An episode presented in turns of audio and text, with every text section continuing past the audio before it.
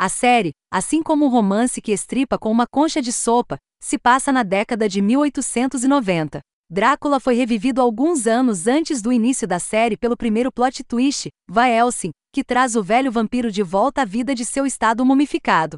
O rejuvenescimento sendo um efeito especial bem legal, matando seu guia, assistente, e alimentando o vampiro com seu sangue. Van Helsing pretende usar Drácula em sua guerra contra seu inimigo comum, a Ordem do Dragão, que queimou viva a família de Van Helsing, e fez o mesmo com a esposa de Drácula. Drácula passa os próximos anos com Van Helsing construindo uma identidade falsa, a de Alexander Grayson, um americano recém-chegado a Londres com uma maravilhosa peça de tecnologia que planeja produzir energia geomagnética gratuita e sem fio, eletricidade. É tudo parte de seu plano para derrubar a ordem, desmoronando sua base de poder econômico, que depende do petróleo.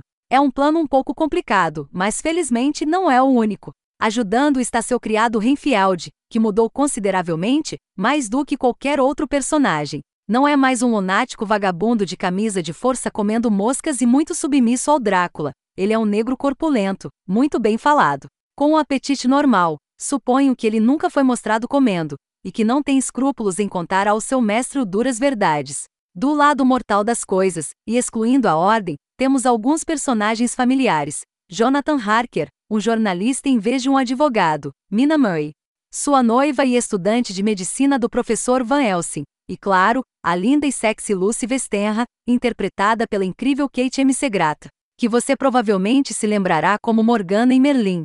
Na ordem, temos o líder Lord Browning, que me lembra os Oz original de Superman 2, e Lady Jane Veterbi, a femme fatale e braço direito de Browning. O resto, no entanto, é completamente esquecível, e uma coisa boa também, pois caem como moscas. Vamos ver as coisas boas primeiro. Visualmente é uma bela série, em todos os sentidos, desde os pouquíssimos efeitos especiais, a estética vitoriana, as recorrentes cenas terrestres da Londres vitoriana e os figurinos, até o uso de cores, sombras e escuridão. Tudo se encaixa no que você espera da Inglaterra vitoriana, e é raro ver uma série com um esforço tão grande para fazer as coisas parecerem certas.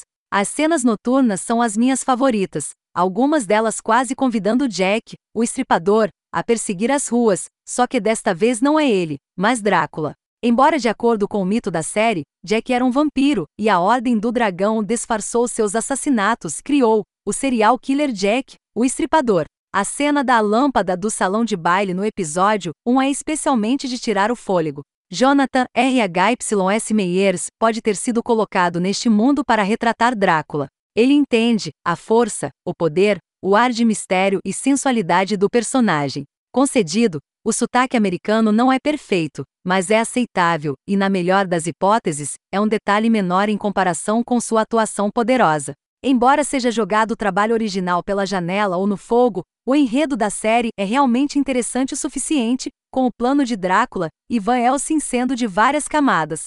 A abordagem político-econômica de sua vingança é muito interessante e dá ampla oportunidade para Drácula usar suas habilidades de manipulação em salas de reuniões e quartos. Também estou intrigado com a mudança em fazer da Ordem do Dragão o principal vilão, já que historicamente o nome Drácula significa filho do dragão, sendo Vlad II, o dragão, assim chamado por ser membro da Ordem do Dragão. Eu gosto da abordagem do Drácula como personagem principal. Ele não é bom, ele não é um anti-herói, ele é definitivamente um vilão, mas ele tem algumas qualidades redentoras e seus oponentes são piores em todos os aspectos da imaginação. O ritmo do episódio, história é muito bom, e você nunca ficará entediado durante um episódio. Desde sua fantástica sequência de títulos, com suas imagens de marionetes, terminando com Drácula segurando todas as cordas, até os créditos finais. A série te prende e mantém você em suas mãos. Na maioria das vezes, os personagens são muito bons, mesmo que suas caracterizações não combinem nem um pouco com suas contrapartes do romance.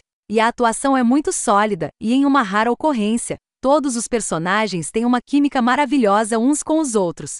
Renfield é um personagem coadjuvante muito forte, o que é bom considerando que ele tem que ser. Sendo a voz de Drácula quando o outro está indisposto por causa de sua aversão à luz solar. Suas cenas com Drácula são algumas das melhores da série, proporcionando alívio cômico para quebrar a tensão. O mesmo com Van Helsing, é uma alegria ver como o relacionamento deles é tenso e como Abraham, o mortal, é mais paciente que o imortal Drácula. Embora eu não estivesse convencido pela anacrônica estudante de medicina Mina no início, ela cresceu em mim, pois percebi que ela é parte do tema geral de derrubar convenções e avançar em direção ao futuro. Um paralelo social distinto à luta de Drácula para derrubar a ordem, uma organização antiga, e construir um futuro, talvez melhor, sem sua influência e tirania. Kate Grata é uma Lucy maravilhosa, ela consegue a personagem perfeitamente. Vamos ver quanto tempo ela dura. Os pequenos toques são fantásticos, como a antiga sala de cirurgia e o conselho de revisão para exames médicos.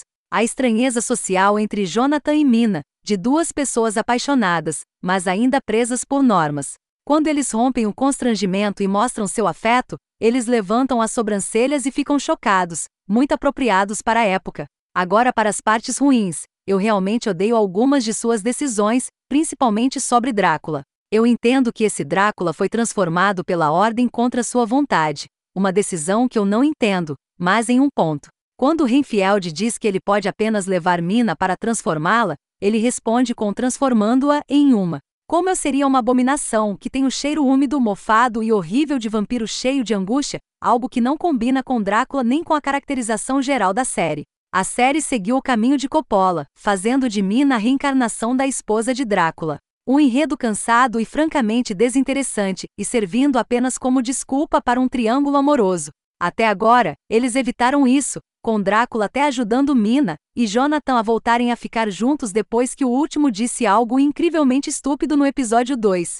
Mas há sementes suficientes lá para temer o florescimento do triângulo. Drácula é fraco não apenas em comparação com o romance, mas também com muitas mídias vampíricas atuais, e este é um vampiro que, no romance, pode andar na luz do sol, chamar tempestades, se transformar em enxames de animais e muitos outros poderes durões.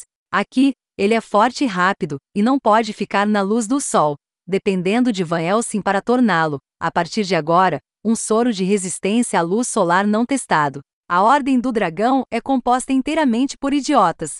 Eu não posso acreditar que eles não escolheram Drácula, Grayson como seu principal candidato a vampiro no momento em que o primeiro membro morreu, quero dizer, é óbvio. Mas deixe-me passar por isso. Membro insulta Grayson, o americano recém-chegado à cidade, e naquela mesma noite o membro é morto, por ser um membro, se você me entende, por um vampiro recém-chegado. Vamos, até o terrível Van Helsing de Rio de Kiman teria feito a conexão. Depois, a Femme Fatale, que está dormindo com Drácula o tempo todo caçando o vampiro. Eu sinceramente espero que eles descubram seu segredo logo, caso contrário, ficará menos crível com o episódio. Mais do que isso, espero que ela saiba que ele é um vampiro, mas está tentando descobrir seu objetivo final.